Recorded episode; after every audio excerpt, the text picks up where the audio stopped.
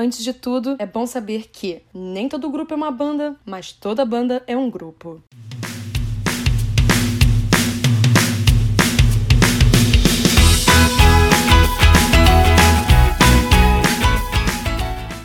Finalmente chegamos ao segundo episódio de apresentação de grupos e artistas. Como da última vez eu falei de um grupo feminino e eu disse que iria alternar, chegou a hora de um grupo masculino. Dessa vez eu vou falar um pouco sobre o CN Blue, uma banda que eu acompanho desde a estreia e que eu tive o prazer de ver ao vivo quando vieram pro Music Bank aqui no Brasil. Eu gostaria que eles viessem solo, né? Afinal, escutar mais do que três músicas parece uma ideia muito melhor. Diferente do episódio que eu falei sobre o Blackpink, eu acho que eu vou começar esse aqui apresentando um pouco os integrantes e como eles chegaram na FNC Entertainment, a agência deles. Falo um pouquinho sobre o CN Blue e volto a falar dos integrantes mais uma vez. Eu espero ter recolhido aqui na minha mente todos os pontos importantes e curiosos para contar a vocês sobre a banda.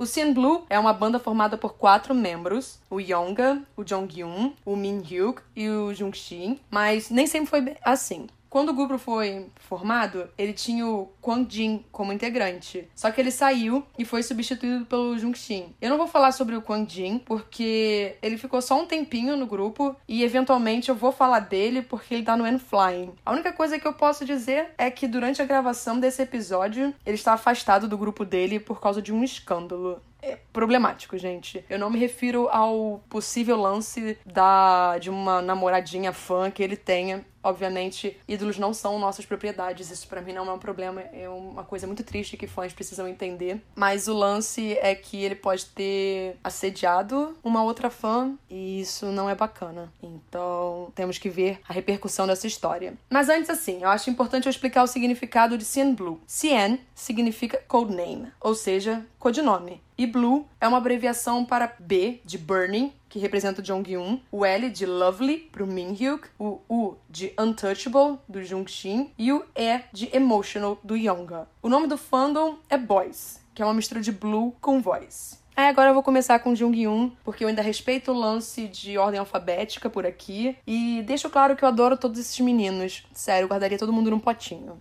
O Jong-hyun era apenas um menino comum que um belo dia teve sua foto publicada no Uzang Café e ter sido escolhido como um Zang.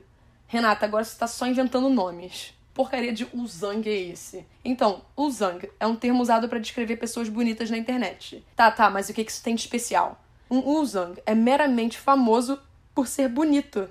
Ele só é famoso por ser um Uzang. E isso se refere a uma pessoa comum que fica famosinha na internet só porque ela tem beleza. O Uzang Café era um site que as pessoas votavam para quem ia virar o Uzang ou não. E o Jong-un acabou virando um. E só para constar, um número grande de ídolos era Uzang antes de ficar famoso, sabe? Assim, no país, no geral. Aí, pra sorte do Jong-un, um agente da FNC viu as fotocas dele nesse site e mandou uma mensagem chamando ele para uma audição. Ele não hesitou, ele foi, mostrou os talentos dele e acabou sendo chamado pra agência.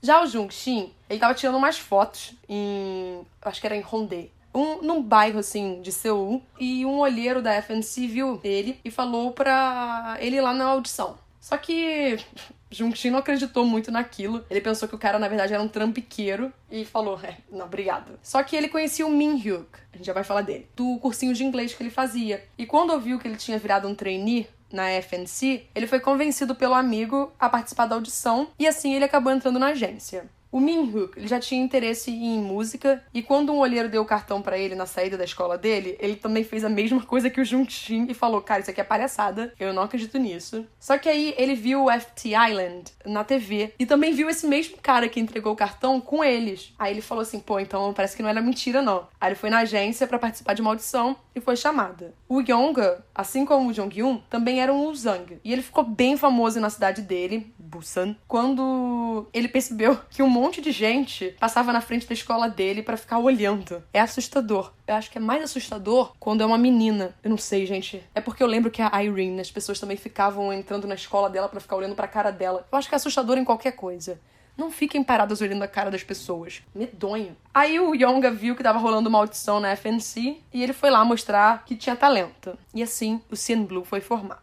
Tirando o menino lá que foi embora um, alguns meses depois, mas é, foi por problemas pessoais. O começo do Cien Blue foi bem problemático. Tal qual o começo de muitos grupos e a vida de trainee. Assim, eu não posso passar a mão na cabeça de nenhuma agência. Até porque a FNC mandou eles pro Japão, onde eles ficaram por conta própria, e eles só recebiam dinheiro para pagar pelo aluguel de um apartamento para eles ficarem. Eles tocavam na rua, eles mal tinham dinheiro para comer, eles tinham épocas que eles passaram muita fome, não tinham veículos para transportar os equipamentos deles, e eles tinham que carregar tudo por eles mesmos. Era só o Blue por si só. É até justificável quando você entende que a primeira apresentação ao vivo deles foi ao mesmo tempo que outras muitas bandas como é que é, Renata? Então, sabe quando você tá em uma praça e tem de um lado um cara cantando as melhores músicas do Roberto Carlos, aí tem umas pessoas vendendo música bem miçanga, só instrumental.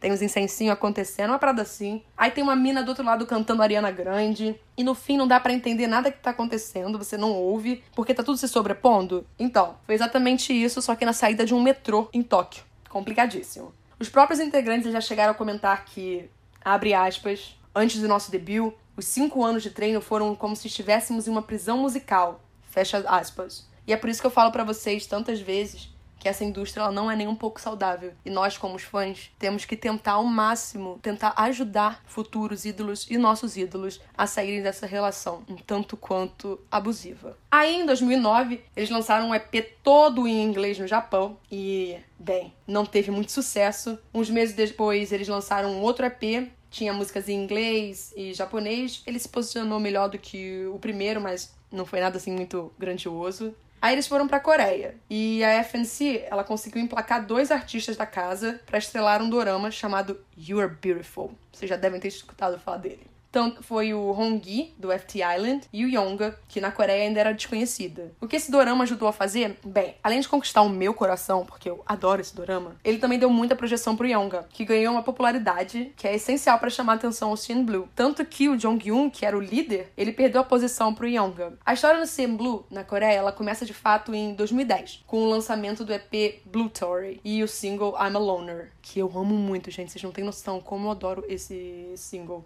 Eu, inclusive, tenho esse álbum. Ele é bem simples. Ele não é tão grande e complexo quanto os outros álbuns que a gente costuma comprar. A música de estreia deles, tipo, foi um sucesso comercial. Assim, foi enorme. E rendeu prêmios nos programas musicais e um segundo lugar nas paradas musicais da Coreia. A partir daí, eles começaram a alternar o tempo, lançando trabalhos no Japão e na Coreia. Construíram uma fanbase enorme em ambos os países. E foram cada vez mais entrando no coração dos fãs internacionais. Tanto que hoje em dia eles fazem turnês por vários países, menos aqui no Brasil. Mas tudo bem. Apesar do sucesso, os meninos do Sin Blue eles continuaram sofrendo com umas situações bem chatas. Eles não só escreviam, compunham e produziam suas próprias músicas, como também eram cobrados por algo que, infelizmente, era mais forte que eles. Não era algo que eles podiam interferir ou fazer. Muita gente se recusava a acreditar no talento deles e os chamavam de fake band, uma banda falsa porque durante a maioria das performances nos programas musicais, eles faziam apenas hand syncing, ou seja, ao invés de lip syncing, eles apenas fingiam tocar seus instrumentos. Mas aí por não ter um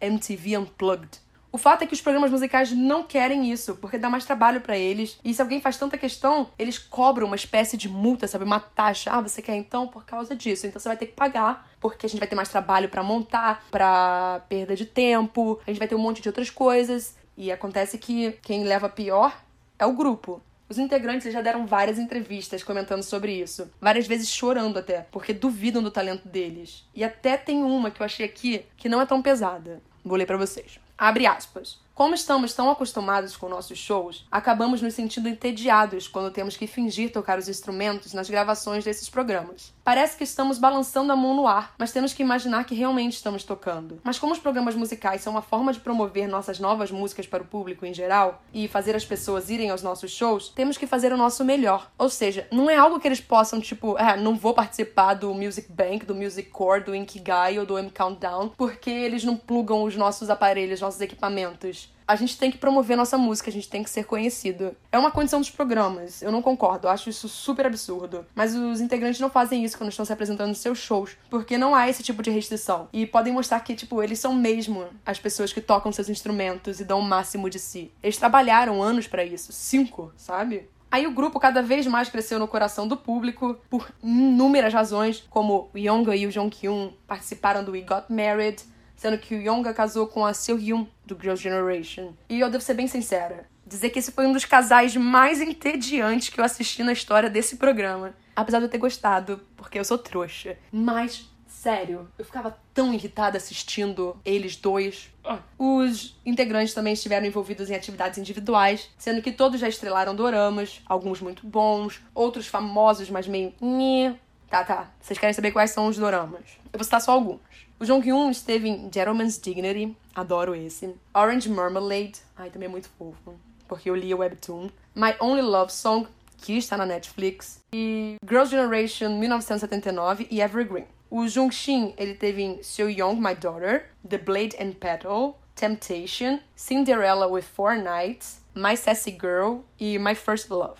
O Min Hook, ele fez It's Okay Daddy's Girl, Heartstrings, My Husband Got a Family, The Heirs, Entertainer e Hospital Ship. O Yonga, ele esteve em You're Beautiful, que eu comentei, Heartstrings também, junto com Min Hook, Marry Him If You Dare, The Three Musketeers e The Package. Além disso, ele também tem uma carreira solo que começou em 2015. Eu esqueci de comentar isso em algum momento lá em cima, acho importante comentar agora.